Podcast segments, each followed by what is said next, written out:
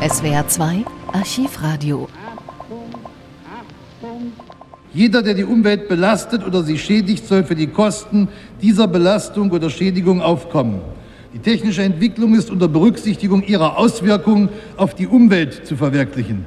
Das ist der FDP-Politiker Hans-Dietrich Genscher, 1971 als Bundesinnenminister. Die Grünen gab es 1971 noch nicht. In jenem Jahr ist es die sozialliberale Koalition, also SPD und FDP, die das erste Umweltschutzprogramm in der Bundesrepublik beschließt.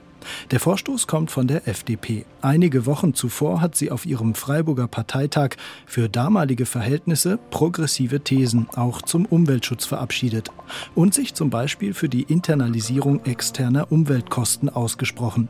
Sprich, die Umweltschäden sollen bei Verbraucherpreisen berücksichtigt werden. Aus der Forderung wird schnell ein politisches Programm, das am 3. Dezember 1971 bereits im Bundestag diskutiert wird.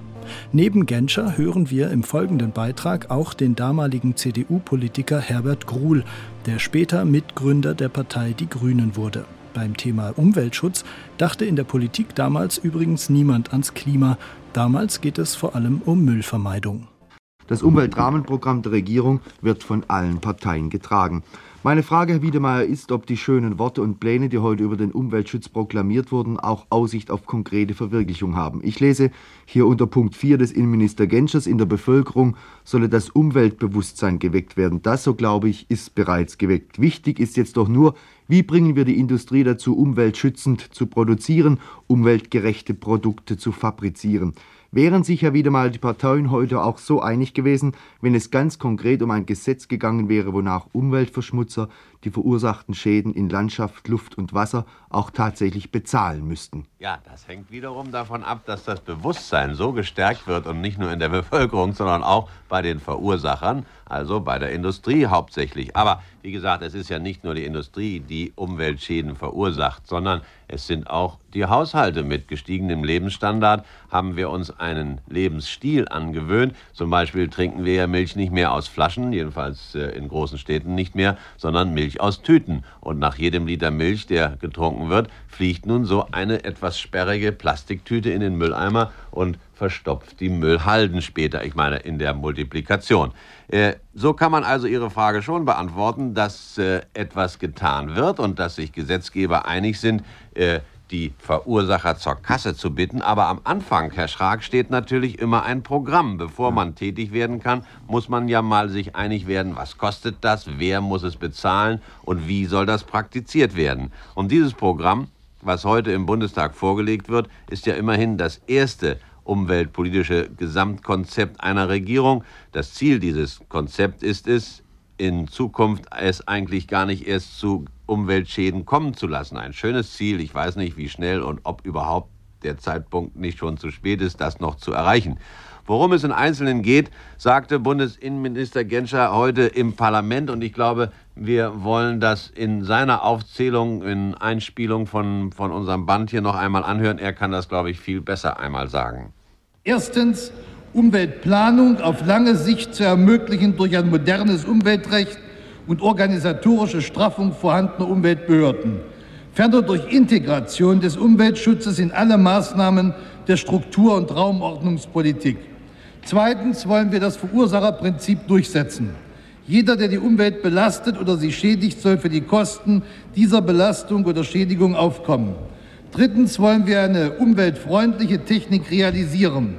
Die technische Entwicklung ist unter Berücksichtigung ihrer Auswirkungen auf die Umwelt zu verwirklichen.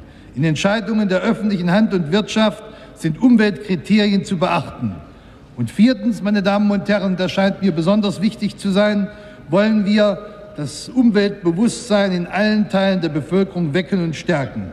Ein fünfter Schwerpunkt unserer Zielsetzung liegt in der Herbeiführung einer wirksamen internationalen Zusammenarbeit. Ja, Herr Schark, ich habe hier ein Schnittband aus der heutigen Sitzung des Bundestages äh, vorbereitet. Ein Band, ein Mitschnitt von Herrn Gruhl, dem CDU-Sprecher, der nach Genscher heute Morgen im Parlament zu Wort kam. Und äh, dort ist auch etwas zu finden, was als Antwort auf Ihre Frage geeignet mir erscheint. Der die CDU, die Opposition, stimmt ja mit dem Regierungsprogramm zum Umweltschutz äh, weitgehend, man kann beinahe sagen, voll überein. Kritik wird nur am Rande geübt an äh, finanziellen und einigen F Fragen der praktischen Durchführung. Und das sollten wir uns vielleicht auch einmal von Herrn Grohl anhören.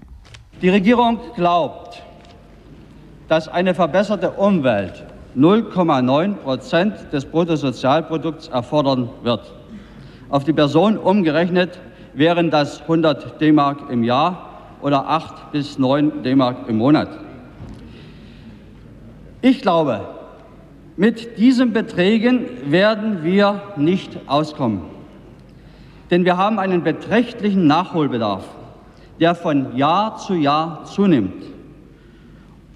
Und um diesen in den nächsten Jahren aufzuholen, wird eine ganz besondere Kraftanstrengung nötig sein.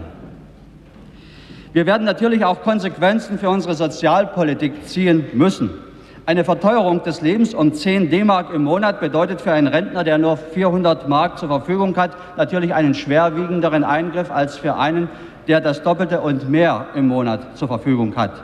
Unser Ziel wird es daher sein müssen, mit einer erhöhten Untergrenze tragbare Mindestbedingungen für die Lebenshaltung eines jeden herzustellen.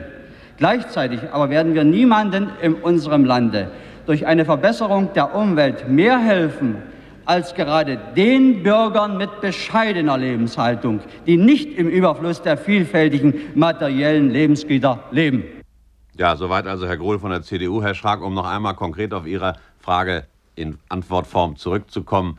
Der Umweltschutz ist nun beileibe kein Selbstgänger wie manches andere Reformgesetz, sondern der Umweltschutz kostet Geld, Milliarden, sehr viele Milliarden. Und dazu muss man bereit sein, die auszugeben, sonst hat alles keinen Sinn. Ja, ich darf auch noch mal auf etwas zurückkommen, nämlich auf Ihr Anfangsbeispiel, Herr Wiedemal. Ich kann als Konsument ja noch so umweltbewusst sein. Ich kann eben Milch nur noch in Tüten kaufen, weil es Flaschen gar nicht mehr gibt. Wie soll denn das eines Tages dann aussehen, dass solche Umwelt Umweltschmutzverursacher für Schäden aufkommen oder dass die Industrie umweltfreundlicher produziert, kann sie dann qua Gesetz gezwungen werden, eben Milch in Flaschen wieder zu produzieren oder um ein ganz anderes Beispiel zu nennen, abgasfreie Autos. Sie nehmen mir die Antwort vorweg. Es ist so, das Gesetz wird eines Tages bestimmen, dass die Industrie keine Plastiktüten mehr verwenden darf, die nicht in Verbrennungsanlagen, ich nehme jetzt nur ein Beispiel, voll in Rauch aufgehen oder aber die Einwegflaschen, ebenfalls ein Umweltverschnutzer erster Güte, obwohl eine sehr bequeme Angelegenheit, wird wieder abgeschafft. In New York haben wir so etwas schon, das wird auch unter Umständen bei uns wieder kommen. Es gibt dann keine Einwegflaschen mehr, sondern die Flasche mit Pfand und so könnte man auch bei der Milch wieder zurückkehren zum Glas. Alles ist denkbar. Schönen Dank, Herr Wiedemeyer.